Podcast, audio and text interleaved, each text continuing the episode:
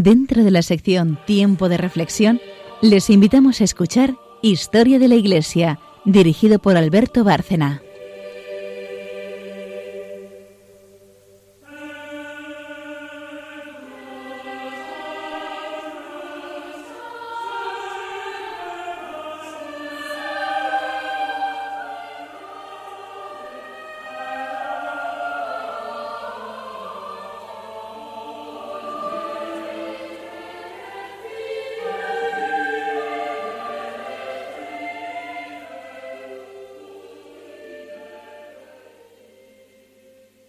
Programa más de Historia de la Iglesia.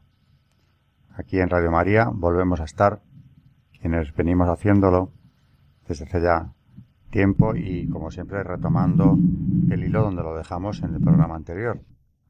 Seguimos con Juan Pablo II y en torno al año 83 vamos a iniciar hoy el 84 eh, y también en relación con los temas que tratamos en el último programa. Sacramento de la reconciliación, eh, la penitencia tal y como debe, debe recibirse. De eso, para quien no estuviera viendo el último programa, se trató en él. Buenas noches, eh, María Ornedo. Buenas noches a todos. Y buenas noches, Carmen Turdemontis. Buenas noches a todos. Decía ahora que en el último programa mm, se lo dedicamos prácticamente a una exhortación apostólica y también a una carta apostólica de Juan Pablo II, hablando de la penitencia reconciliación y penitencia. Y no agotamos el tema, que por supuesto es amplísimo y lleno de matices y de flecos que podríamos ir sacando en torno a la conciencia de la que habló María, conciencia muchas veces tan deformada en los propios fieles. Eh, actualmente, hace ya tiempo, pero actualmente seguimos en una situación parecida, precisamente al distanciarnos del sacramento de la penitencia, eh, del propio sacramento en sí, Hablábamos entonces de aquellas absoluciones generales que Juan Pablo II aclara terminantemente que deben reservarse para casos muy excepcionales. Y eh, vamos a hablar hoy de un documento que también tiene que ver con, la penitencia, con la reconciliación y que redactó el Papa muy poco tiempo después de, eh, del que estoy comentando, de, del sacramento del relacionado con el sacramento de la penitencia. Estoy hablando de un tema además interesantísimo que desarrolló el Papa, que es el sufrimiento, el sufrimiento redentor. No habían pasado más de mes y medio desde la visita al que, al que intentó matarle, al Iacca, cuando Juan Pablo II publica una carta apostólica sobre el sentido del sufrimiento. Salvici Doloris, dolor que salva. Se trataba de un tema muy indicado para el año santo, porque la humanidad había sido redimida por el dolor de Cristo. El tema era importante en cualquier momento, decía Juan Pablo, porque el dolor, dice literalmente, parece ser particularmente esencial a la naturaleza del hombre. Contrariamente a lo que sostenían algunas ideas contemporáneas, el dolor no era accidental, ni evitable. El dolor es uno de esos puntos, sigue diciendo Juan Pablo II, donde el hombre, en cierto modo, está destinado a ir más allá de sí mismo. Está destinado a ir más allá de sí mismo. Sobre este documento que comentaremos hoy en este programa y sobre el valor del sufrimiento, que es de lo que trata, Carmen quería empezar haciéndonos una, una introducción eh, utilizando el propio texto, ¿no? Sí, y hablando del sufrimiento, eh, he encontrado un estudio sobre precisamente sobre esta encíclica de Juan Pablo II, Salvifici y Doloris. Eh, se llama Pedro Barrajón y es profesor de teología en el Ateneo Pontificio Regina Apostolorum y ha hecho, me parece que ha hecho una síntesis eh, bastante buena sobre, sobre esta carta, ¿no? Y empieza diciendo que el sufrimiento es un tema que toca intensamente el corazón del hombre y del que se ha escrito mucho. Se trata de un argumento difícil de conceptualizar, porque, como decía Alberto, es una vivencia personal muy íntima, y se podría decir que el sufrimiento se sufre, pero cada prueba de penetración teórica se muestra insuficiente. Cuando se habla del sufrimiento se trata generalmente del sufrimiento de los demás. Cuando es uno mismo quien sufre, no se tienen las fuerzas para hablar de ello. El sufrimiento es un tema que ha acompañado al hombre durante toda la historia. A partir del momento en el que el hombre, según la página bíblica, comete el primer pecado, el sufrimiento hace su aparición sobre la faz de la tierra. Desde este momento la naturaleza humana es una naturaleza doliente. Quien quiera acercarse a un conocimiento completo del hombre no puede dejar de lado este tema. So pena de perder algo esencial. El sufrimiento es algo tan sutil y matizado. La antropología lo considera como parte integrante del objeto de su estudio, ya que pertenece de, derecho a la experiencia humana fundamental, y por ello se pone la pregunta acerca de las condiciones de posibilidad de su existencia en la vida del hombre. Precisamente con Juan Pablo II, su larga enfermedad y su muerte, de la que fue testigo el mundo, nos ayuda a, introducir hoy este tema del sufrimiento humano. Por eso lo vamos a hacer de la mano de esta encíclica que el Papa publicó con ocasión eh, del Año Santo de la Redención el 11 de febrero de 1984. En una primera parte, en su introducción, Juan Pablo II presenta el sufrimiento como un tema universal que acompaña al hombre a lo largo y ancho de la geografía. En cierto sentido coexiste con, con él en el mundo y por ello hay que volver sobre él constantemente, porque es particularmente esencial a la naturaleza del hombre. Es tan profundo como el hombre, precisamente porque manifiesta a su manera la profundidad propia del hombre y de algún modo la supera. El sufrimiento parece pertenecer a la trascendencia del hombre, es uno de esos puntos en los que el hombre está en cierto sentido desatinado, a superarse a sí mismo y de manera misteriosa es llamado a hacerlo. El inicio del tercer milenio ha estado señalado por eventos dramáticos de actos de terrorismo, de guerras, que han presentado de nuevo a través de los medios de comunicación social la fuerza y el drama del sufrimiento humano, el cual vuelve a, a reproponer con mayor urgencia y gravedad la cuestión de su sentido.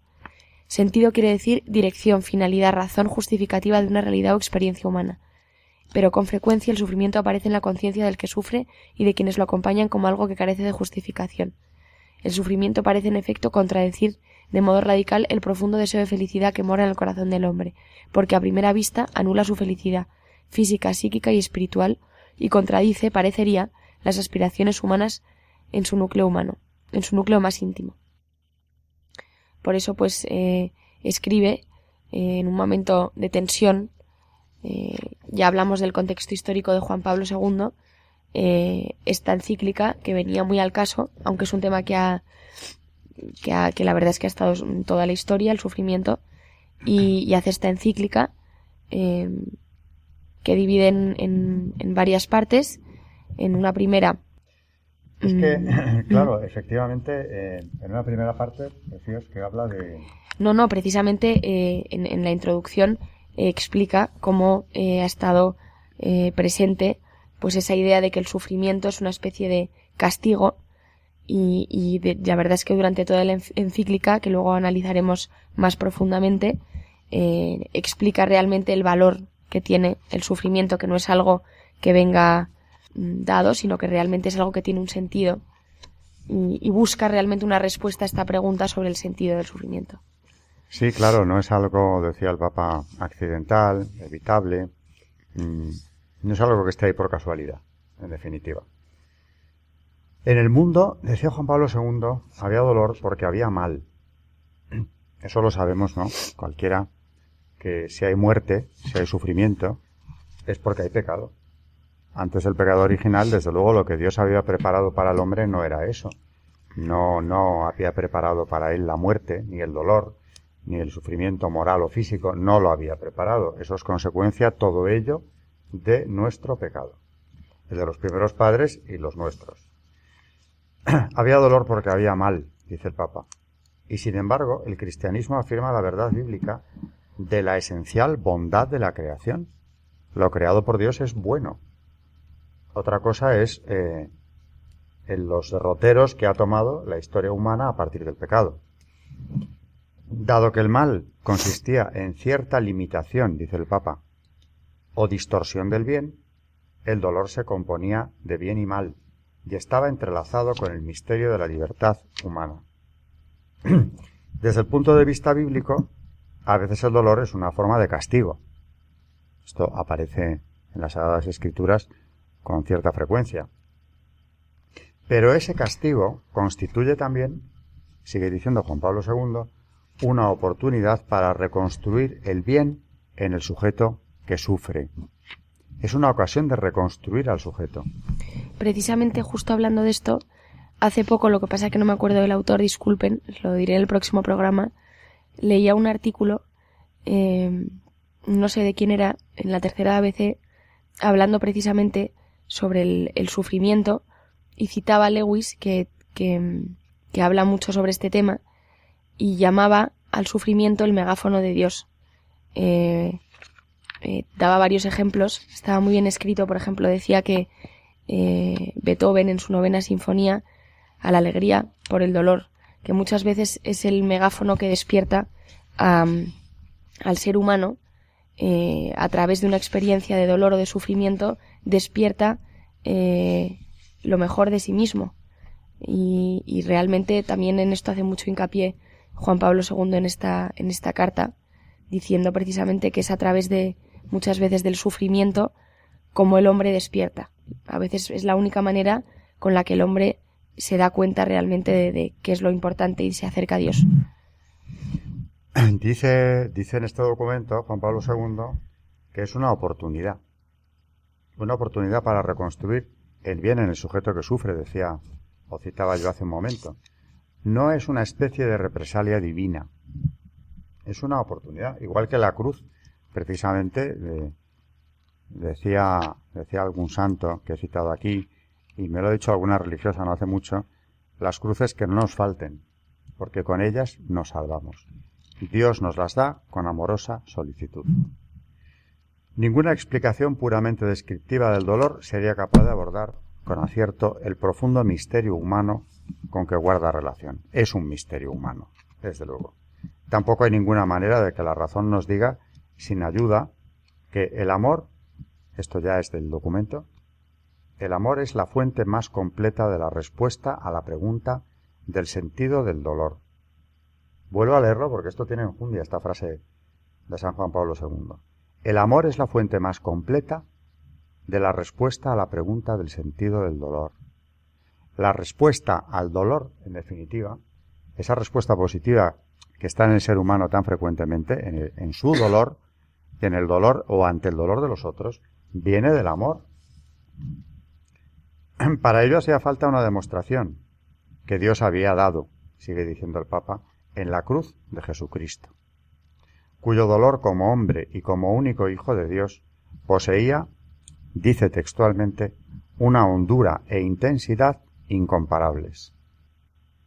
El sufrimiento mayor es la muerte. Qué duda cabe que es lo que conquistó Cristo con su obediencia hasta la muerte, otra frase del documento superada después en la resurrección. El dolor sigue presente en el mundo, pero el cristiano que sufre ya puede identificar su dolor con la agonía de Cristo en la cruz y penetrar más a fondo en el misterio de la redención, que es el misterio de la liberación humana. Mediante el encuentro con esa liberación, el individuo que sufre descubre nuevas dimensiones de la vida como vocación es ocasión de crecimiento, de desarrollo, de reconstrucción. De hecho, por ejemplo, en, palabras textuales del, del, Papa en su carta, habla, por ejemplo, del, Evangelio del Sufrimiento, es decir, de cómo Cristo anuncia durante toda su vida el, el, que no esconde a los discípulos y a los seguidores esta perspectiva del sufrimiento. Por ejemplo, mm, si el mundo os aborrece, sabed que me aborreció a mí primero que a vosotros, pero porque no sois del mundo, sino que yo os escogí del mundo, por esto el mundo os aborrece. O no es el siervo, no es el siervo mayor que su señor, si me persiguieron a mí también a vosotros os perseguirán. Pero todas estas cosas haránlas con vosotros por causa de mi nombre, porque no conocen al que me ha enviado. Esto os lo he dicho para que tengáis paz en mí, en el mundo habéis de tener tribulación, pero confiad, yo vencido al mundo. Aquí alguna vez hemos citado las oraciones de Santa Brígida, las siete oraciones de los Padres Nuestros con oraciones añadidas sobre la revelación de Santa Brígida, y en la anteúltima, que se refiere a la crucifixión, eh, dice más o menos, dirigiéndose al Eterno Padre, Eterno Padre, por las manos inmaculadas de María y por el divino corazón de Jesús, te ofrezco a tu Hijo divino clavado y elevado en la cruz las llagas y la preciosísima sangre de sus manos y de sus pies derramada por nosotros, su extrema pobreza y su perfecta obediencia. Además te ofrezco los terribles sufrimientos de su cabeza y de su alma. Y sigue enumerando sufrimientos.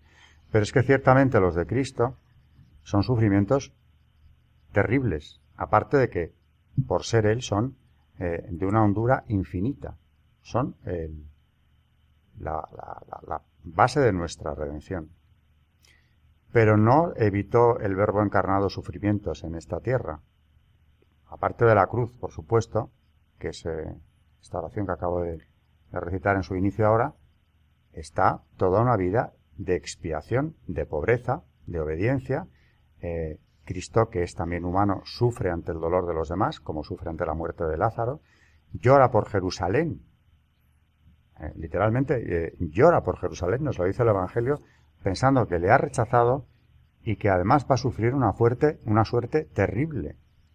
Y hablando precisamente de esto, hay un el, poema del siervo de Yahvé que está en el libro de Isaías, eh, es precisamente al que se le llama el varón de los dolores, dice, no hay en él parecer, no hay hermosura para que le miremos, despreciado y abandonado de los hombres, varón de dolores y familiarizado con el sufrimiento, y como uno ante el cual se oculta el rostro, menospreciado sin que le tengamos en cuenta.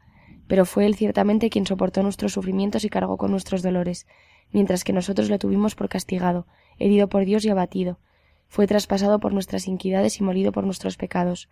El castigo de nuestra paz fue sobre él, y en sus llagas hemos sido curados. Todos nosotros andábamos errantes como ovejas, siguiendo cada uno su camino, y Yahvé cargó sobre él la iniquidad de todos nosotros. Y precisamente de este eh, Juan Pablo II eh, cita muchas veces este poema del siervo doliente en varias ocasiones durante toda, toda la carta. Dice, por ejemplo, en otra parte, eh, cita maltratado, mas él se sometió, no abrió la boca, como cordero llevado al matadero, como oveja muda ante los trasquiladores. Fue arrebatado por un juicio inicuo, sin que nadie defendiera su causa, pues fue arrancado de la tierra de los vivientes y herido de muerte por el crimen de su pueblo. Dispuesta estaba entre los impíos su sepultura, y fue en la muerte igualado a los malhechores, a pesar de no haber cometido maldad, sin haber mentira en su boca. Precisamente esta profecía que Carmen nos acaba de traer y que es una de las que más me han impresionado a mí nunca, eh, lo trajimos aquí al programa hace ya meses.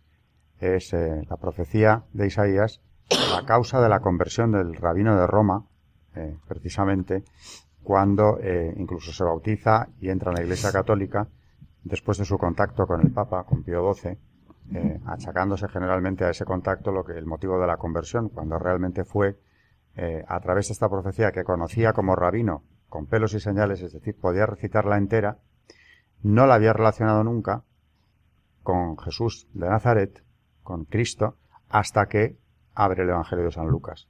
Y al leerlo por primera vez, comprende que ese es el varón de dolores. Ese personaje que él buscaba en el Antiguo Testamento, se lo encuentra en el Evangelio y se convierte por eso. Así que muy bien traído y desde luego después de esa descripción del sufrimiento, inmenso de Cristo, infinito en, su, en sus méritos, ¿qué podemos nosotros añadir? Salvici, Salvici Doloris se cierra con una meditación sobre la parábola de Cristo, la del buen samaritano. Aquí vuelve a hablarse del buen samaritano. Todo aquel que se detiene en el sufrimiento de otra persona se halla en la, en la posición del buen samaritano, cuyo gesto no significa curiosidad, sino disponibilidad. El dolor existe para desencadenar el amor en la persona humana, ese don desinteresado del yo, en beneficio de otras personas, sobre todo de las que sufren. Y sigue diciendo, el mundo del dolor humano hace que surja el mundo del amor humano. La dinámica de la solidaridad en el dolor es otra confirmación de la ley del don de sí inscrita en el corazón humano. Nos tenemos que ir a la primera pausa y después vendrá Carmen con otro santo o grupo de santos y continuamos después.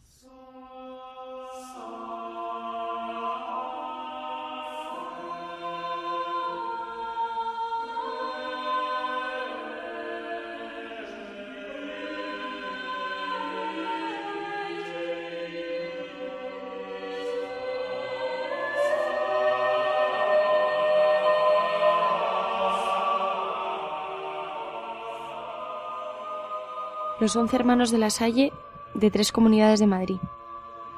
Estos once hermanos fueron inhumados primero en el cementerio de la Almudena y luego trasladados al Valle de los Caídos en noviembre de 1961.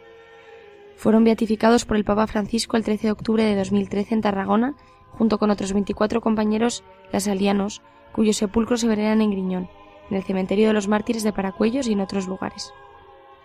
Los cinco hermanos de la librería Bruño.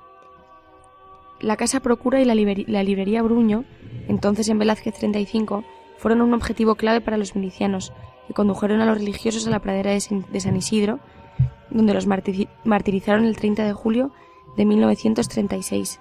Eran el Beato Agustín María, Anselmo Pablo, Braulio José y el Beato Seas. Por otro lado están los cuatro hermanos del Colegio Santa Susana, el Beato Crisólogo, Esteban Vicente Rogaciano y el Beato Virginio Pedro. Los dos primeros se refugiaron en el piso de la librería, donde los detuvieron los martirizaron junto con los hermanos de allí el 30 de julio de 1936.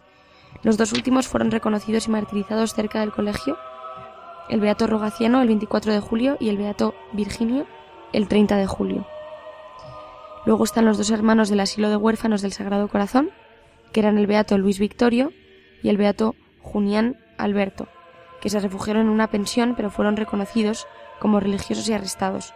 Conducidos al barrio de la China, fueron martirizados los días 7 y 17 de septiembre de 1936.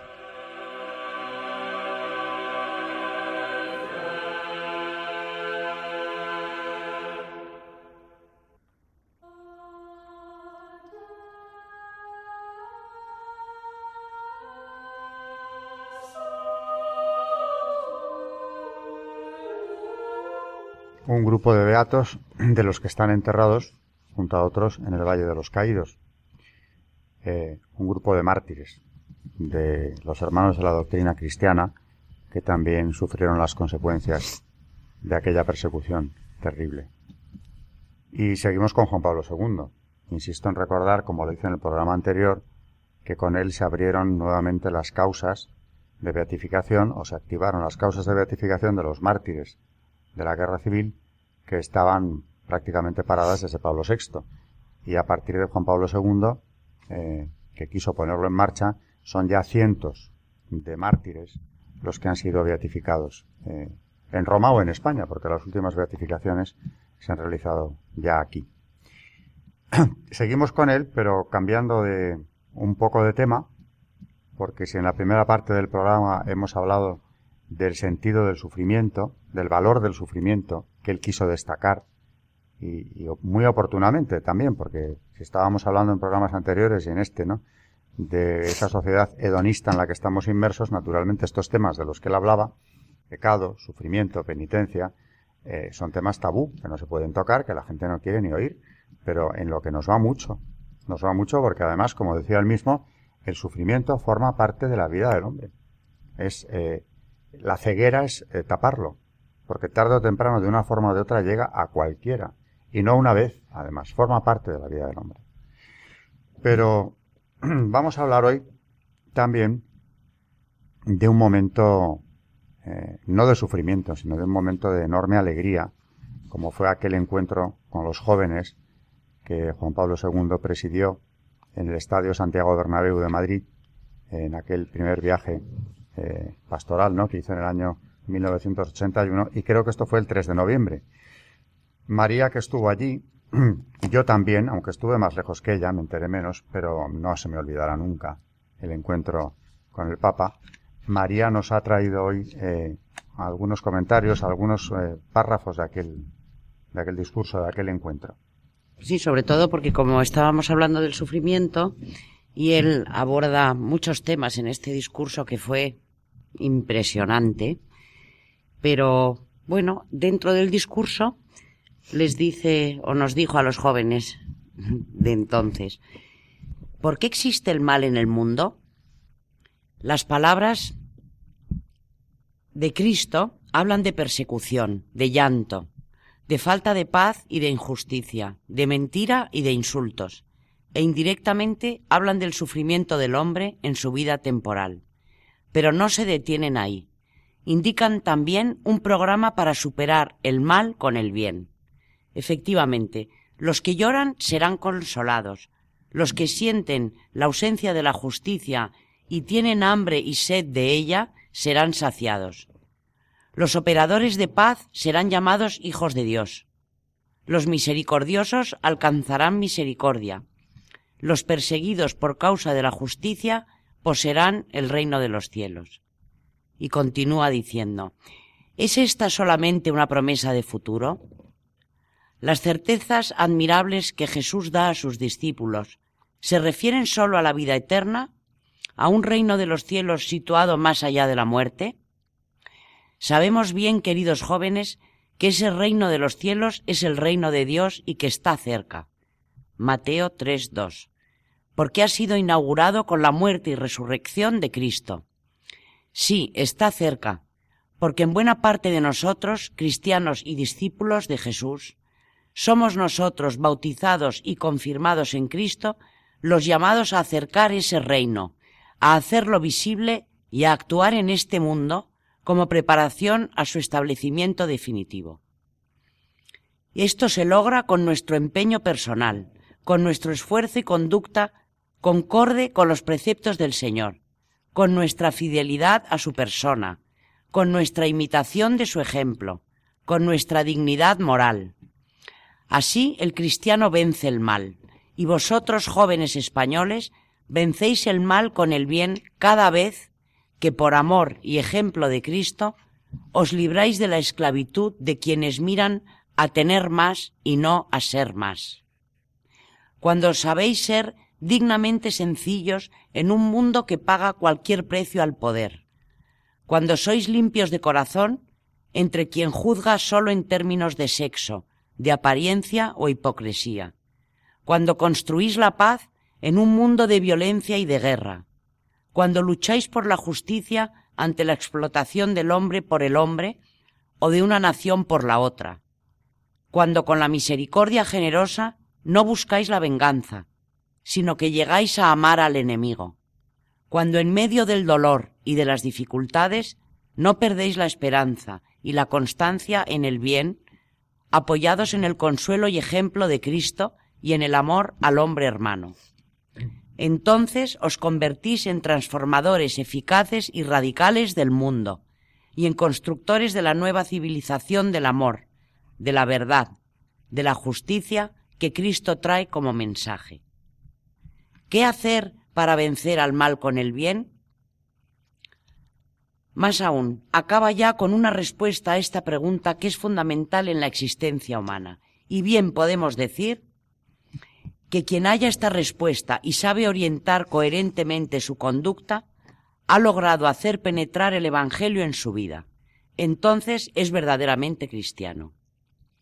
Jóvenes, habéis de ser vosotros mismos, sin dejaros manipular, teniendo criterios sólidos de conducta, en una palabra, con modelos de vida en los que se pueda confiar, en los que podáis reflejar toda vuestra generosa capacidad creativa, toda vuestra sed de sinceridad y mejora social, sed de valores permanentes dignos de lecciones sabias.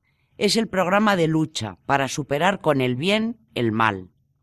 Es el programa de las bienaventuranzas el que Cristo os propone. ¿Qué sentido tienen estas palabras? San Juan habla dos veces de la victoria sobre el maligno, es decir, de la victoria sobre el instigador del mal en el mundo. Es idéntico tema al encontrado en las bienaventuranzas. Ahora bien, sabemos que es Jesús quien nos da esa victoria que, vence al mundo y el mal que hay en él, que lo caracteriza porque el mundo todo está bajo el maligno pero notemos bien las dos condiciones o dimensiones esenciales que el Evangelio pone para esta victoria. La primera es el amor. La segunda es el conocimiento de Dios como Padre. Lo hace prevalecer nuestro conocimiento de Dios como Padre y por lo tanto la visión del hombre como objeto del amor divino, como imagen de Dios con destino eterno, como ser redimido por Cristo y como hijo del mismo Padre del cielo. Por ello, no como antagonista, no como adversario, sino como hermano, cuántas fuerzas del mal, de desunión, de muerte, de insolidaridad se vencerían si esa visión del hombre, no lobo para el, para el hombre, sino de hermano, se implantara eficazmente en las relaciones entre personas, grupos sociales, razas, religiones y naciones. Frente a la pregunta existencial del por qué el mal en el mundo, descubramos en nosotros el amor como deseo del bien, más aún, como exigencia de bien, como exigencia antigua y nueva, actual, orientada hacia los coeficientes únicos e irrepetibles de nuestra vida, de nuestro momento histórico, de nuestros compañeros de camino hacia el Padre. Mis queridos jóvenes, la lucha contra el mal se plantea en el propio corazón y en la vida social. Cristo, Jesús de Nazaret, nos enseña cómo superarlo en el bien. Nos lo enseña y nos invita a hacerlo con acento de amigo. De un amigo que no defrauda, que ofrece una experiencia de amistad, de la que tanto necesita la juventud de hoy, tan ansiosa de amistades sinceras y fieles. Haced la experiencia de esta amistad con Jesús. Vividla en la oración con Él, en su doctrina, en la enseñanza de la Iglesia que se os propone. María Santísima, su Madre y nuestra, os introduzca en este camino y os dé valentía el ejemplo de Santa Teresa, esa extraordinaria mujer y santa, de San Francisco Javier, el del gran corazón para el bien, y de tantos otros compatriotas vuestros que consumieron su vida en hacer el bien a toda costa, aun de sí mismos. Jóvenes españoles, el mal es una realidad, superarlo en el bien es una gran empresa. Brotará de nuevo con la debilidad del hombre, pero no hay que asustarse. La gracia de Cristo y sus sacramentos están a nuestra disposición. Mientras marchemos por el sendero transformador de las bienaventuranzas, estamos venciendo el mal, estamos convirtiendo las tinieblas en luz. Qué maravilla de discurso que viene a desarrollar precisamente lo que hemos estado tratando en la primera parte del programa, eh, lo que él había dicho ya con toda claridad, ¿no? En sus documentos anteriores, los que hemos traído aquí hoy y en el último, en el anterior programa, ¿no? Sobre el pecado, sobre el sufrimiento. A los jóvenes españoles de entonces nos decía efectivamente que había que derrotar al mal con el bien. Y una idea que luego eh, bueno, que había dicho ya él precisamente, eh, bueno, que la hemos traído aquí porque es de ese viaje, cuando dice aquello de, en, no, lo dirá años más tarde, en Santiago, lo de Europa sé tú misma, ya no recuerdo si fue en este viaje o años después, cuando va a Santiago, que es en el 89, en, en aquel encuentro también de Santiago, cuando dice Europa sé tú misma. Y a los jóvenes en el Bernabéu también les dice, sed vosotros mismos. Es decir, que siempre estaba llamando al, ser humano a ser él mismo.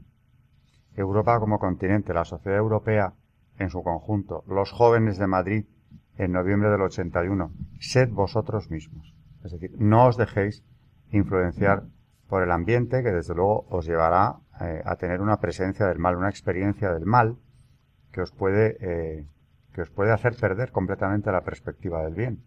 Y para eso, en lo que ha leído María también, en ese discurso, habla otra vez de los sacramentos. Volvemos a la importancia que estaba dando el Papa precisamente en esos años a la penitencia, a la Eucaristía, por supuesto, pero sacramentos en general, habla Juan Pablo II en ese viaje a Madrid. Para terminar con el, con el documento sí dedicado al, sufrimiento, al valor del sufrimiento. Este, esta carta, Salvifici Doloris, tiene un final también verdaderamente importante que, que Carmen nos va a traer aquí. Como conclusión, dice Juan Pablo II, este es el sentido del sufrimiento, verdaderamente sobrenatural y a la vez humano. Es sobrenatural porque se arraiga en el misterio divino de la redención del mundo, y es también profundamente humano porque en él el hombre se encuentra a sí mismo, su propia humanidad, su propia dignidad y su propia misión. El sufrimiento ciertamente pertenece al misterio del hombre. Quizás no está rodeado como está el, mismo hombre, por ese misterio que es particularmente impenetrable. El Concilio Vaticano II ha expresado esta verdad. En realidad el misterio del hombre solo se esclarece en el misterio del Verbo encarnado, porque Cristo, nuevo Adán, en la misma revelación del misterio del Padre y de su amor, manifiesta plenamente el hombre al hombre y le descubre la sublimidad de su vocación. Si estas palabras se refieren a todo lo que contempla el misterio del hombre, entonces ciertamente se refieren de modo muy particular al sufrimiento humano. Precisamente en este punto, el manifestar al hombre al hombre y descubrirle la sublimidad de su vocación es particularmente indispensable. Sucede también, como lo prueba la experiencia, que esto es particularmente dramático, pero cuando se realiza en plenitud y se convierte en luz para la vida humana, esto es también particularmente alegre. Por Cristo y en Cristo se ilumina el enigma del dolor y de la muerte. Concluimos las presentes consideraciones sobre el sufrimiento en el año en el que la Iglesia vive el jubileo extraordinario relacionado con el, el aniversario de la redención. El misterio de la redención del mundo está arraigado en el sufrimiento de todo de modo maravilloso, y este a su vez encuentra en este misterio su supremo y más seguro punto de referencia. Es menester, pues, que a la cruz del Calvario acudan idealmente todos los creyentes que sufren en Cristo, especialmente cuantos sufren a causa de su fe en el crucificado y resucitado, para que el ofrecimiento de sus sufrimientos acelere el cumplimiento de la plegaria del mismo Salvador por la unidad de todos. Acudan también allí los hombres de buena voluntad, porque en la cruz está el Redentor del hombre, el varón de dolores que ha asumido en sí mismo los sufrimientos físicos y morales de los hombres de todos los tiempos, para que en el amor puedan encontrar el sentido salvífico de su dolor y las respuestas válidas a todas sus preguntas. Con María Madre de Cristo, que estaba junto a la cruz, nos, nos detenemos ante todas las cruces del hombre de hoy. Invoquemos a todos los santos que a lo largo de los siglos fueron especialmente partícipes de los sufrimientos de Cristo. Pidámosles que nos sostengan. Y os pedimos a todos los que sufrís que nos ayudéis, Precisamente a vosotros, que sois débiles, pedimos que seáis una fuente de fuerza para la Iglesia y para la humanidad. En la terrible batalla entre las fuerzas del bien y del mal que nos presenta el mundo contemporáneo, vence a vuestro sufrimiento en unión con la cruz de Cristo. A todos, queridos hermanos y hermanas, os envío mi bendición apostólica. Y en, ese, en esa misma línea, por supuesto en plena coherencia, porque seguimos en el magisterio de Juan Pablo II, también traía María hoy una encíclica de los primeros tiempos del pontificado, Dives in Misericordia, donde eh, el Papa quiere hacer hincapié en una idea muy importante para, para todos, ¿no? que es el amor más fuerte que la muerte, más fuerte que el pecado. Bueno, en esta encíclica, en el punto 8, y, y, según el título que ha dicho Alberto, dice así, la cruz de Cristo en el Calvario es asimismo testimonio de la fuerza del mal contra el mismo Hijo de Dios, contra aquel que único entre los hijos de los hombres era por su naturaleza absolutamente inocente y libre de pecado, y cuya venida al mundo estuvo exenta de la desobediencia de Adán y de la herencia del pecado original. Y he ahí que precisamente en él, en Cristo, se hace justicia del pecado a precio de su sacrificio, de su obediencia hasta la muerte. Al que estaba sin pecado, Dios lo hizo pecado en favor nuestro se hace también justicia de la muerte que desde los comienzos de la historia del hombre se había liado con el pecado. Este hacer justicia de la muerte se lleva a cabo bajo el precio de la muerte del que estaba sin pecado y del único que podía, mediante la propia muerte, infligir la muerte a la misma muerte. De este modo la cruz de Cristo, sobre la cual el Hijo, consubstancial al Padre, hace plena justicia a Dios, es también una revelación radical de la misericordia, es decir, del amor que sale al encuentro de lo que constituye la raíz misma del mal en la historia del hombre, al encuentro del pecado y de la muerte. La cruz es la inclinación más profunda de la divinidad hacia el hombre y todo lo que el hombre, de modo especial en los momentos difíciles y dolorosos, llama su infeliz destino. La cruz es como un toque del amor eterno sobre las heridas más dolorosas de la existencia terrena del hombre. Es el cumplimiento hasta el final del programa mesiánico que Cristo formuló una vez en la sinagoga de Nazaret y repitió más tarde ante los enviados de Juan Bautista. Según las palabras ya escritas en la profecía de Isaías, tal programa consistía en la revelación del amor misericordioso a los pobres, a los que sufren, a los prisioneros, a los ciegos, a los oprimidos y a los pecadores. En el misterio pascual es superado el límite del mal múltiple, del que se hace partícipe el hombre en su existencia terrena. La cruz de Cristo, en efecto, nos hace comprender las raíces más profundas del mal que ahondan en el pecado y en la muerte. Y así la cruz se convierte en un signo escatológico.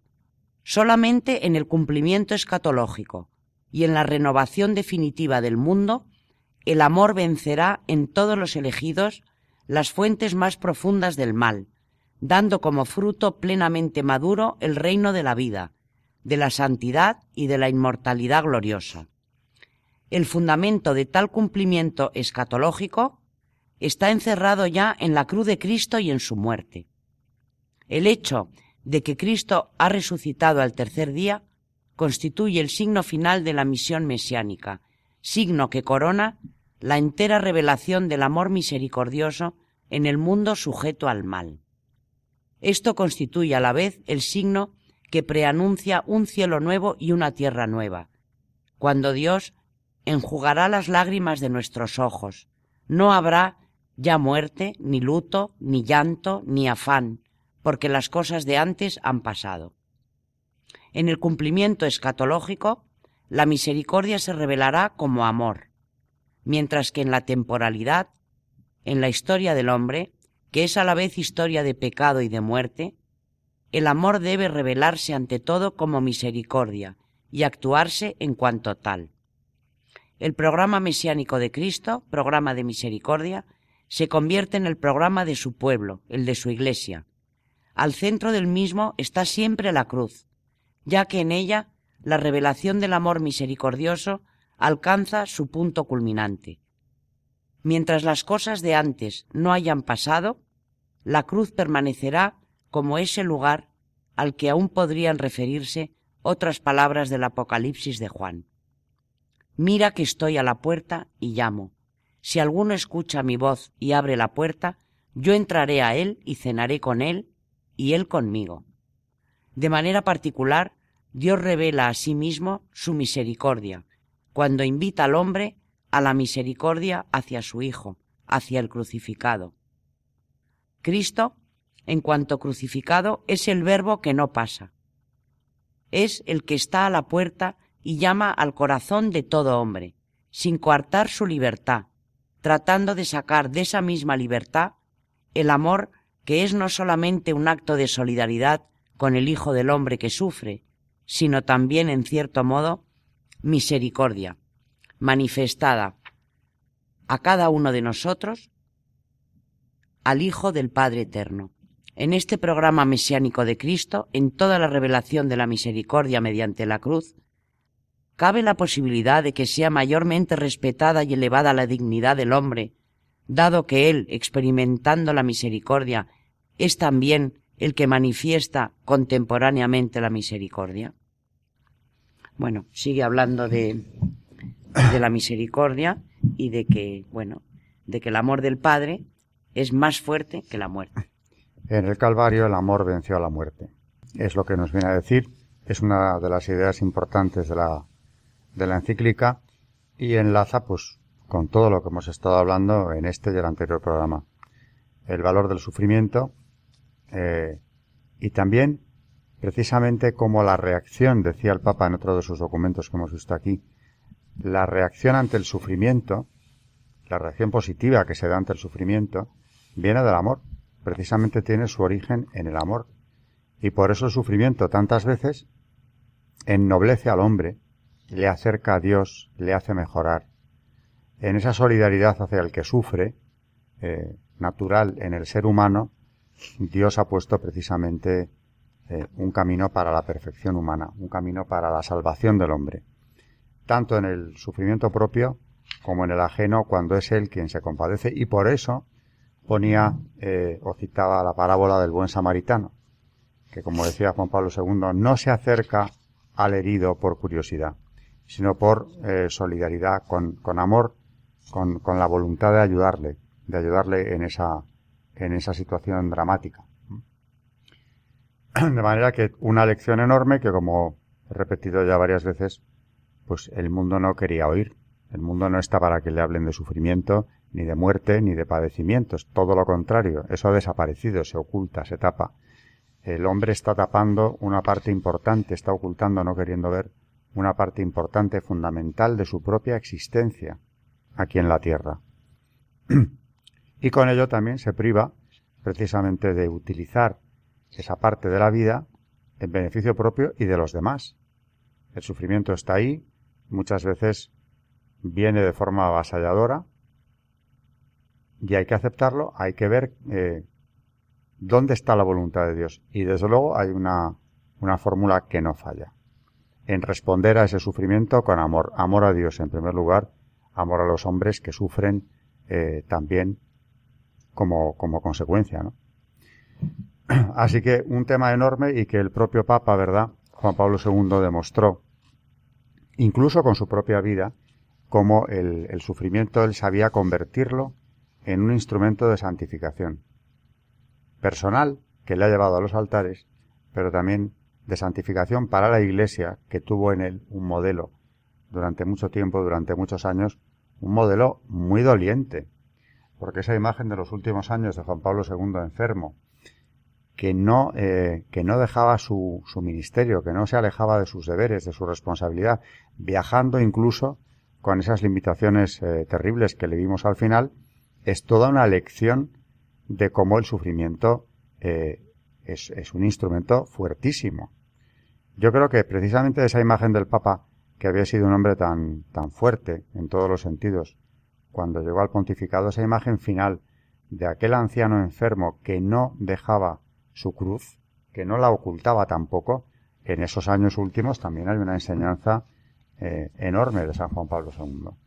Pues tenemos ya que ir acabando prácticamente. Mm, no sé si queréis comentar algo más. Leyendo los discursos de, de San Juan Pablo II en, cuando vino a España, hay uno en la, vamos, hay una homilía en la que voy a resaltar una frase que me ha gustado muchísimo, en una homilía en, bueno, en el No Camp en Barcelona, y, y es referente a la iglesia, ¿no? Porque, no sé, oyes mucho a la gente y gente que nos rodea y gente que, bueno, que reza, como digo yo, que critica a la iglesia, ¿no? Y me ha llamado muchísimo la atención el amor tan grande que tenía Juan Pablo II a la iglesia en estas pequeñas frases, cuando dice dentro de su discurso, dice, la Iglesia ha sido constituida por Cristo y no podemos pretender hacerla según nuestros criterios personales. Tiene por voluntad de su fundador una guía formada por el sucesor de Pedro y de los apóstoles, y ello implica por fidelidad a Cristo fidelidad al magisterio de la Iglesia. Ella es madre, en la que renacemos a la vida nueva en Dios, y una madre debe ser amada. Hay que contribuir, contribuir positivamente a mejorarla, a ayudarla hacia una fidelidad siempre renovada que no se logra con críticas corrosivas. La Iglesia ama al hombre en su integridad, porque nada de lo humano de verdad le es indiferente. Amaba verdaderamente a la Iglesia y cómo y, cómo describe lo que es la Iglesia, ¿no? Que es nuestra madre y por la que hay que, bueno, hasta dar la vida. Y convenía que lo recordase porque ya en esa época otra de las modas que se iba imponiendo, eh, incluso entre los que rezan, como tú dices, era esa crítica permanente a la Iglesia. Eran, fueron años de muchísima confusión y también esa confusión se manifestó en eso que muchas veces hacía un daño enorme. Por eso también esa figura del Papa, de Juan Pablo II, ¿no? que eh, suscitaba tanta adhesión mayoritaria en, masas de gente que había sido un tanto indiferente a la Iglesia en los años anteriores a él, ¿no? Eh, eso fue eh, un verdadero fenómeno de masas, fue como un milagro que estaba ocurriendo, que nos tenía a todos pendientes de lo que ocurría en el Vaticano, de los viajes del Papa, de las palabras del Papa, porque ese amor que él sentía por la Iglesia, naturalmente lo contagió a muchísimos católicos que lo tenían bastante atenuado, la verdad. Y vieron en él eh, un jefe, un sucesor de Pedro, un hombre cercano y que además, como hemos visto en este programa, poniendo el dedo en la llaga, en la llaga de lo que la humanidad entonces ya no quería ver, precisamente nos ponía delante la verdad, nos ponía en el camino de la salvación y además nos brindaba también eh, instrumentos importantísimos para poder llevar la vida de la mejor manera posible sin renunciar a nada de lo que la vida tiene y ofrece, ¿no? El sufrimiento es parte de ella. El sufrimiento está ahí y Dios lo pone eh, para algo. Hace poco, hace ya algún tiempo, una, una madre me decía, hablando de una enfermedad muy grave de un hijo suyo, mm, cuando Dios te manda estas cosas, es por algo y para algo. Y era una enfermedad verdaderamente seria, de modo que ella estaba hablando de, em, de cómo afrontar aquello pensando eh, que era por algo y para algo, que aquello tenía un sentido. Todo ese sufrimiento que cayó sobre su familia tenía un sentido. Y verdaderamente me admiró.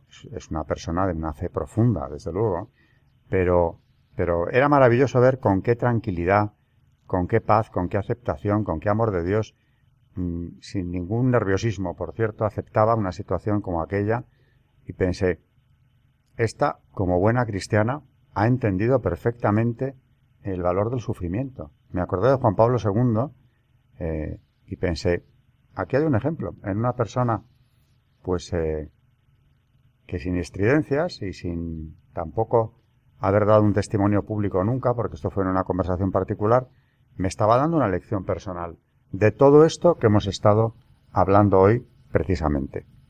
No es la única, todos creo que tenemos la experiencia de personas cercanas que sufren o que han sufrido muchísimo por enfermedades, por situaciones de la vida, y yo creo que conviene pararnos, mirarlos y aprender. Aprender de esos, eh, de esas personas que saben llevar el sufrimiento, que saben transmitir a Dios a través del sufrimiento. Hemos llegado al final del programa y era un programa, desde luego, también muy denso, ¿no? Con muchísimo, con muchísimo que hablar. Así que seguiremos haciéndolo siempre con, con el mismo interés de acercar el cristianismo a la Iglesia, porque estamos en ese programa que se llama Historia de la Iglesia a nuestros oyentes. Buenas noches, María Ornedo. Buenas noches a todos. Buenas noches, Carmen Turdemontis. Buenas noches y buenas noches oyentes de Radio María y de Historia de la Iglesia.